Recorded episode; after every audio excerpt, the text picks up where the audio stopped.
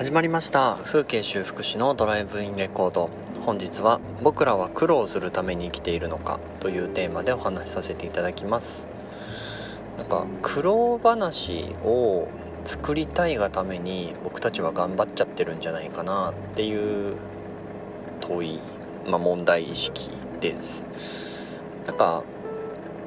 ある日ねこう夜中に、まあ、子供が珍しく起きましてでワンワンギャンギャン泣いていてで、まあ、ミルクをあげあやしたりもしでもなんかもう夜中なのに完全覚醒してしまったみたいで結局まあ朝まで遊んで過ごしてたんですね。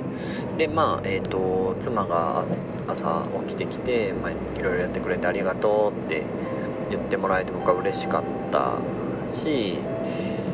まあ体はもちろんね全然寝れなかったんで大変だったんだがまあそれでもいいかと思って。なんかいいかと思ったのがこう会話のネタになるなと思ったんですよ。実際あのー、出社してうちの父と一緒に僕働いてるので父に「いや昨日うちの子がさ夜中起きちゃってさずっとあやしてたんだよね。だから全然寝れなくて」みたいな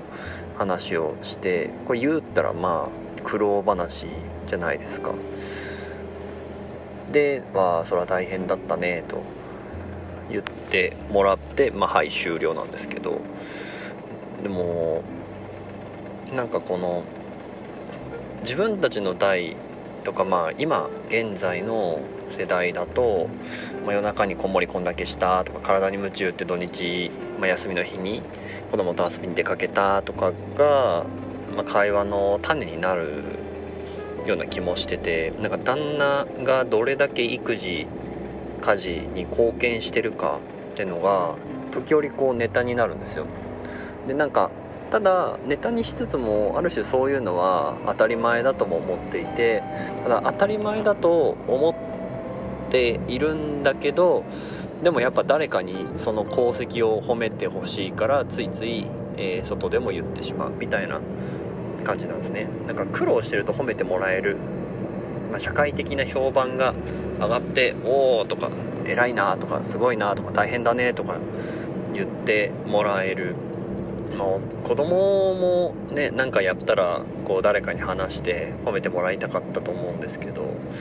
まあ、結局大人になってもみんな褒められたいし話題の中心になってその瞬間だけでもちやほやされたいっていうのは変わんないんだなってなんか自分自身を振り返って思ったんですね。で自分がえー、っとバイトしてた時の店長クラスだから何個上なんだろう10個ぐらい上の方たちだと逆にあの男性、まあ、旦那さんたちは子育てどんだけしたっていうんじゃなくてのギャンブルでいくら負けたか一晩でキャバクラでいくら使ったかみたいなそのどれだけ無駄なこと無駄なことって言ったら悪いんだけどどれだけ取り返しのつかないことに、えー、全力を注いだかみたいな。まあ、もっと言うどれだけお金を消費したかっていうその数値のでかさ、まあ、多分それがイコール年収の高さとかにもつながってくるからなのかもしれないけどみんなそのなんだ不幸自慢をしてたみたいな。お金どれだけ使ったか自慢を俺らの時はしてたよみたいな話を聞いて、まあ、それが今は僕らの世代あんまりそのド派手に遊ぶみたいなこととかお金をたくさん消費するとかあんまり好きじゃないというかあんまり興味がない世代だと思うんでそれそういった苦労話の作り方が子育てとか、まあ、家事分担とかに変わってったんかなっていう気がしてるんですね。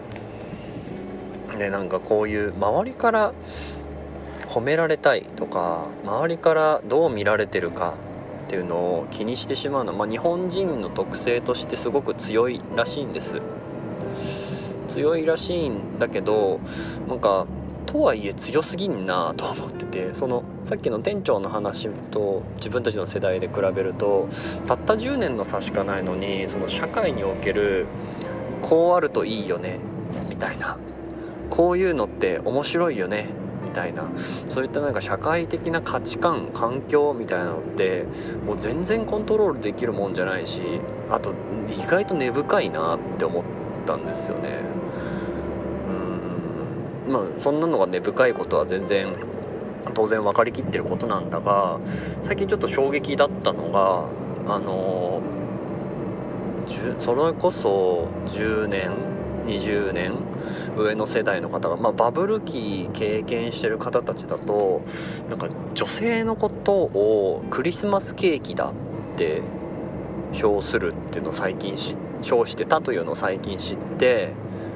クリスマスケーキっていうのがまあ2425日は売れるじゃないですか。それを女性のその結婚適齢期と見立てて25歳までが結婚適齢期でそれ以降はこう商品価値が下がってしまうみたいなことを当たり前に言っていたらしくて、まあ、それはなんか女性側もそうみんななんか思っていたらしいんですよ当時。わからないんだけど。僕が聞いた方々だと当時はなんかもうそういう社会的な価値観だったっていう話をしていて。でねまあクリスマスケーキも十分失礼なんだが26歳だ25日のクリスマスから1日経った26歳への比喩がひどくてあのクリスマスケーキって25日までで売り切れなかったやつは26日にすごく値引きをして販売されるんですって。であのまあお家があんまり裕福でない方とか節約をしたいっていう方は逆にあえて1日遅らせて26日にその値下げされた品質はほとんど同じなケーキを買うんですって。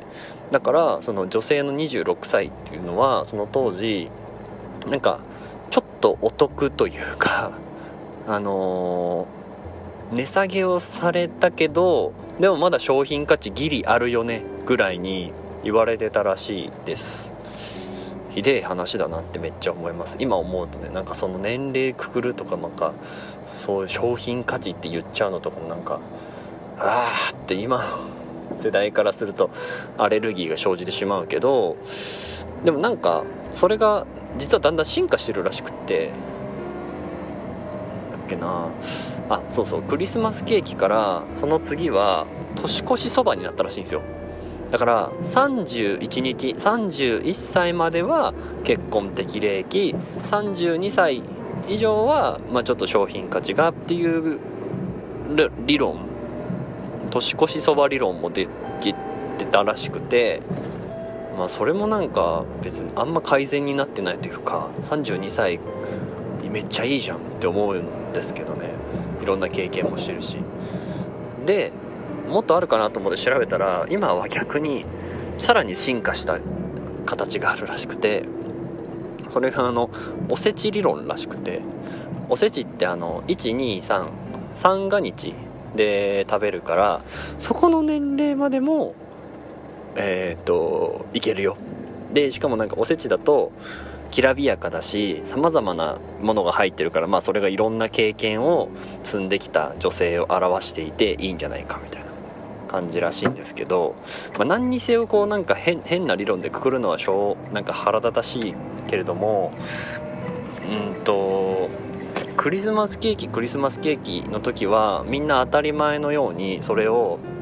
こう常用常トークとして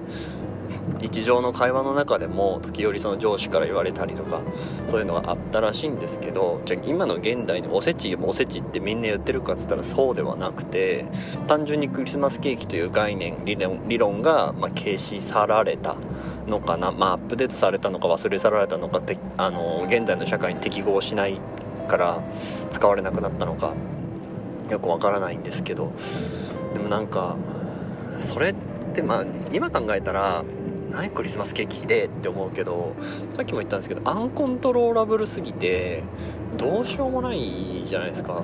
だその最初の話に戻ると僕らが思ってる苦労話をしたいがために僕らは生きてるのかもしれないっていう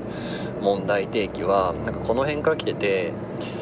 苦労話をするために何かみんな頑張ったり消費したり行動したりするんだけれどもそれが面白いあるいは是とされるかどうかは本当にこの5年10年の社会環境の中だけで決まってくるんだなっていうことがすごく身に染みていてだからこれからね自分たちのさらに下の代5歳10歳下の子たちがどういった世代になっていくのか。もう見てる世界も全然違うし見てる SNS も見てる漫画アニメも全部違うわけだからどういうカルチャーになっていくんだろうなっていうのが結構気になっています。ただそのいろんな社会的環境の変化みたいなのはあると思うけれどもやっぱ人間みんな苦労話をするためになんか小さな苦労も大きく捉えたりとか逆にどんどん大きな苦労を若いうちは買ってでもしろみたいなことがずっと言われていたりだとか最近なんか言われなくなったらしいですけどね。そう。なんかそうやって僕たちは生きている生かされているのかなっていう気がしました。まあね本当は自分の苦労なんて語らない人が一番かっこいいとは思うんだけれどどうしてもね語りたくなってしまう弱い生き物が私ですので私というか人間というかなのかなわかんないけどと思うのでまあねその時その時に応じてみんなと話が合うような社会的な環境に合ったえー、苦労話をですね今後も我々は痛み分けをしていくのかなと思います。なんだろうこのすごい暗い配信。なんかそういうことじゃないんだけどな。まあまあいいか。はい。というわけで本日こんな形で終了したいと思います。また次回の放送でお会いしましょう。ではまた。